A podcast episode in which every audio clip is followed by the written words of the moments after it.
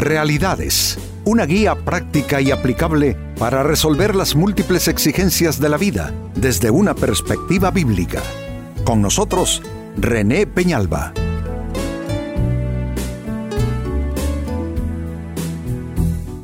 Amigos de Realidades, sean todos bienvenidos. Para esta ocasión nuestro tema, ¿te enojas con Dios? Porque así nos pasa. Las cosas salen diferente de como las queremos y muchas veces alzamos la mirada al cielo y comienzan los reclamos. Pero amigos, creo que uno puede reclamar en lo humano. Entre nosotros es válido hacernos un reclamo alguna vez, en algún momento, en alguna circunstancia. También es válido hacerse unos reclamos propios por errores que uno comete, por imprecisiones. Pero enojarse con Dios eh, está completamente fuera de toda mm, de, todo lo que tenga sentido. O sea, no, no, no podemos hacer eso, pero de hecho lo hacemos. Y lo hacemos tanto y lo hacen tanto, tantas personas, que por esa misma razón es un tema aquí hoy en realidades te enojas con Dios? En el libro de Proverbios en la Biblia capítulo 19 y verso 13 lee, La insensatez del hombre pervierte su camino y su corazón se irrita contra el Señor. Mire cómo son las cosas. Los eh, errores los cometemos nosotros. Las malas elecciones de vida las hacemos nosotros malas asociaciones, nosotros también hacemos esas conexiones, malas asociaciones de vida. Y cuando todo eso sale mal, el enojo es contra Dios. ¿Y por qué Dios, si es bueno, permitió que sucediera esto, aquello, lo otro? Es que Dios no lo permitió. Tú lo permitiste. Yo lo permití. Las decisiones no las tomó Él, las tomamos nosotros. Hicimos decisiones e-, equívocas, producto de mal discernimiento, producto de mucho, mucha emotividad de nuestra parte, mucho entusiasmo, por eh, eh, mucha eh, obstinación. Entonces, mire cómo se nos está retratando nuestras actitudes. Es nuestra insensatez que pervierte nuestro camino. Somos nosotros que tomamos las decisiones mal y hacemos malas elecciones. Hay el resultado y su corazón se irrita contra el Señor. Creo que tiene todo de, injusticia esa actitud, esa conducta. Y si aparece en la Biblia, amigos, es porque es frecuente entre nosotros los humanos. Es porque esa actitud recurrente culpar a Dios por errores que nosotros mismos cometemos. Pues con esta base que nos da la escritura leída, eh, eh, trabajemos, les invito, con la pregunta, ¿por qué es un error disgustarse con Dios? Eh, ¿Cómo podemos argumentar como para indicar que eso no, tiene, no tiene ningún sentido, no tiene ningún propósito, es algo absolutamente descabellado? ¿Por qué es un error disgustarse con Dios? Primera respuesta, porque nosotros somos el barro y Él, Él es el alfarero. Eh, a través del profeta Jeremías viene un reclamo de Dios para su pueblo. Le dice a Jeremías, ve a la casa del alfarero. Ahí te mostraré, ahí te voy a hablar. Cuando Jeremías llega, vio al alfarero trabajando en su mesa y observó que la vasija que el alfarero tenía entre sus manos se estropeó. Y luego él procedió con, la misma, con el mismo barro, lo volvió a preparar y al final hizo una vasija mejor que la anterior. Y entonces cuando eh, el profeta Jeremías observa eso, viene la palabra del Señor y le dice, ¿acaso no puedo hacer yo con ustedes como este alfarero hace con este barro, oh casa de Israel? Y efectivamente, eh, eh, nosotros somos barro. Él es el alfarero. El, barro no le puede reclamar al alfarero, ¿por qué me haces de este modo? ¿Por qué me haces de este otro modo? Entonces, ¿Y con qué tiene que ver este, esta primera respuesta? Hombre, con que nos ubiquemos. Amigo, amiga, ubícate.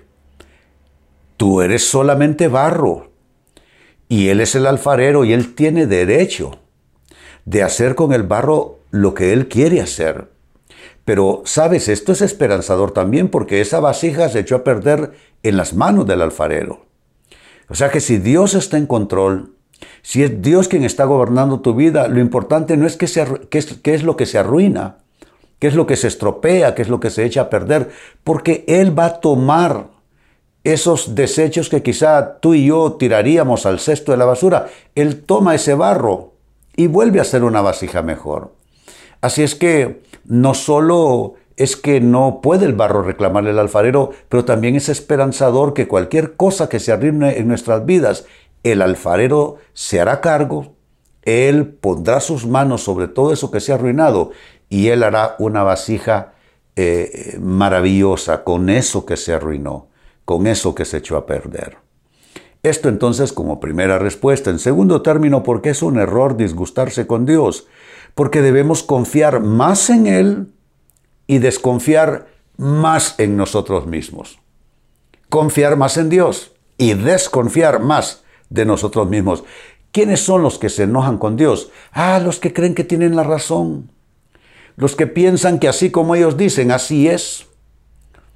Eh, los que creen que su diagnóstico es el mejor. Pero ¿por qué no confiar más en Dios? Saben, yo he enseñado a hacer una oración ya por décadas y es esta, Señor, Ah, Señor, no puedo entender lo que pasa, pero aunque no puedo entender lo que sucede, puedo confiar aún así.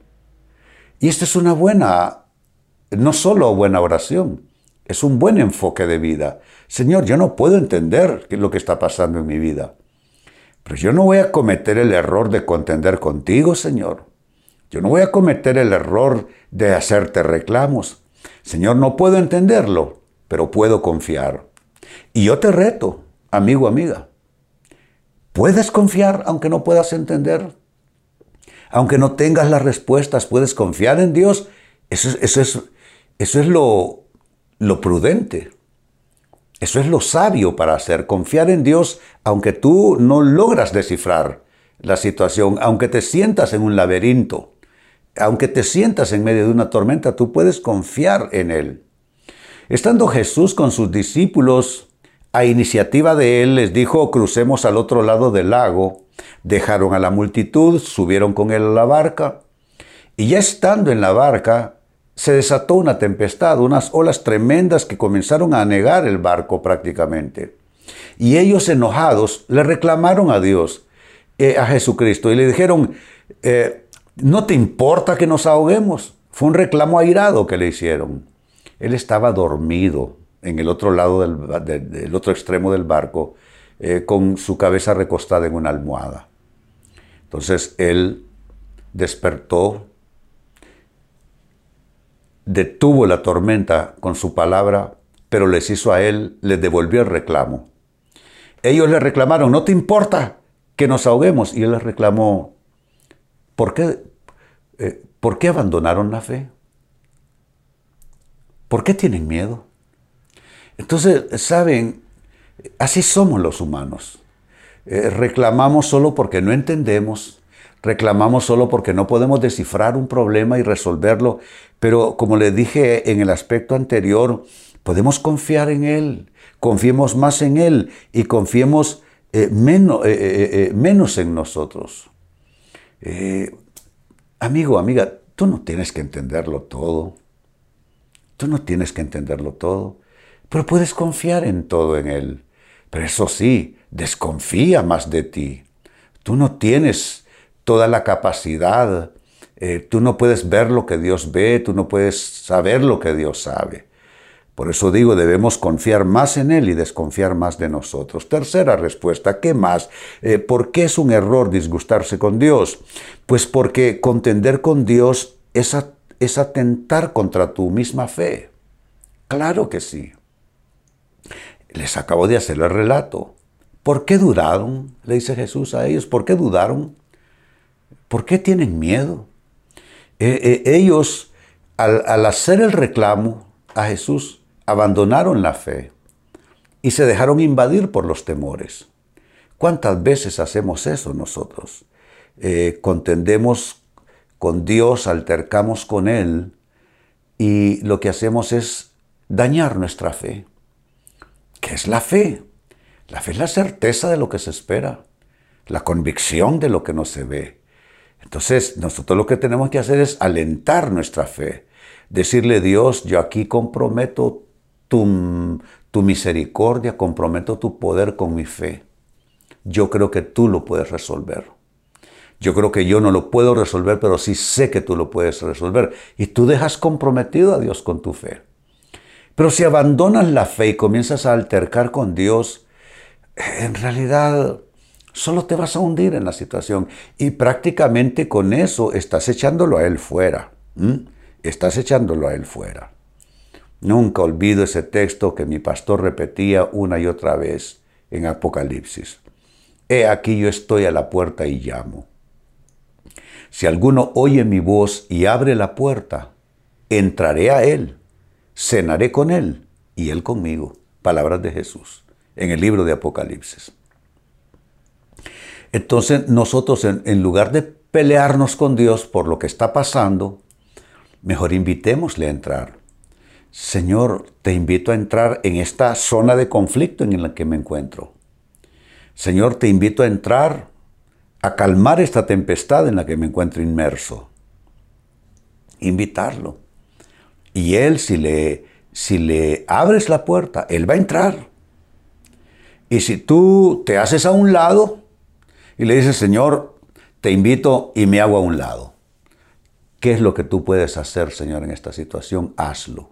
Lo que tú quieres hacer, hazlo. Tú lo invitas y Él se hace parte de ello y entonces vas a experimentar verdaderos milagros.